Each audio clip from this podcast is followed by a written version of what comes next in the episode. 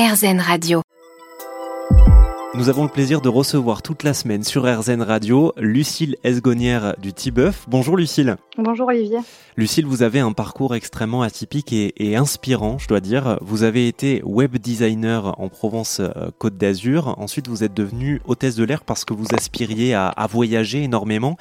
Et d'hôtesse de l'air, vous êtes passée à pilote. Vous avez été formée euh, euh, dans un aérodrome dans le sud de la France où vous avez rencontré un, un pilote, un ancien commandant de bord qui vous a appris beaucoup de choses.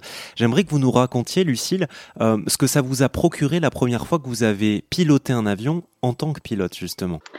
Oula, c'était euh, c'était beaucoup d'émotions. Je ne sais pas si je vais arriver à le, décrire, euh, mais c'est vrai que le, premier vol seul à bord, on s'en souvient toute sa vie. Je pense que tous les, tous les pilotes qui, qui écoutent peuvent en témoigner.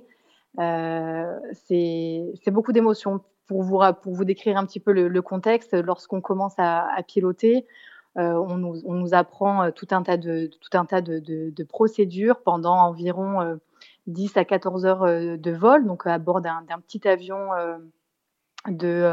qu'on peut imaginer, qu'on voit un petit peu, par exemple, à la mer, quand ils tractent des, des banderoles, donc ce genre de petit avion de voyage. Et ensuite vient le moment où l'instructeur quitte l'avion et puis euh, dit euh, à son élève ça y est, tu es prêt à être ce qu'on dit dans le jargon lâché. Et donc là, l'instructeur euh, descend, rentre à l'aéroclub et nous laisse faire notre petit tour de piste seul à bord.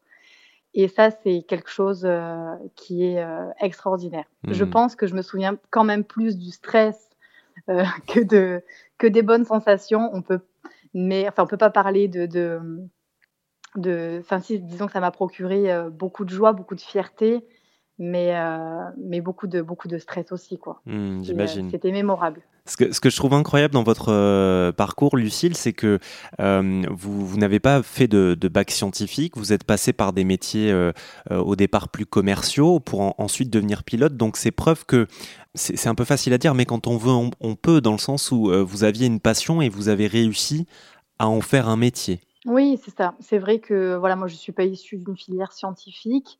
Euh, ça a été euh, beaucoup de barrières à faire tomber, je vous, vous le cache pas, pour, euh, pour arriver à, passer le cap. et puis je, suis vraiment ravie d'avoir cru, ne serait-ce ne serait-ce qu'en moi, mais surtout je, suis ravie que les gens aient pu croire en moi pour me donner justement ce, ce souffle-là d'aller dans ce sens c'est une question de, travail. Je, dois avouer que j'ai peut-être un petit peu plus travaillé que quelqu'un qui sortait de, de Matspé.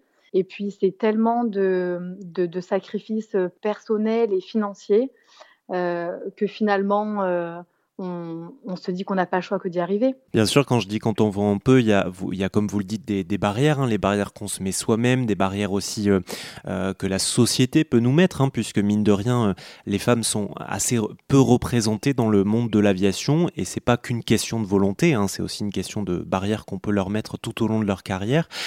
Qu'est-ce que vous pourriez dire, vous, aux, jeunes filles qui nous écoutent et qui bah, rêvent aussi d'être aviatrices comme vous? Alors, je, pourrais juste leur, leur, leur dire qu'il faut pas se poser de questions, qui, je pense qu'on est, euh, on, a, on, a, la chance d'être une génération où justement euh, les, les, barrières sont quand même limitées. Donc euh, il faut foncer. Il y aura toujours des, des, personnes qui vont essayer de, de, mettre un petit peu des pas des bâtons dans les roues ou, ou, comment dire qui vont un petit peu éteindre parfois cette crédibilité qu'on peut avoir en tant que femme dans des métiers qui sont qui sont encore genrés au masculin. Euh, mais il faut passer, euh, il faut passer au-dessus. Merci beaucoup Lucie Lesgonnière du T-Buff. Euh, je rappelle que vous êtes, vous êtes pilote de ligne, vous avez un parcours extrêmement atypique, inspirant, hein, puisque vous étiez web designeuse au départ. Merci d'avoir partagé votre histoire avec nous sur RZN Radio. Merci à vous.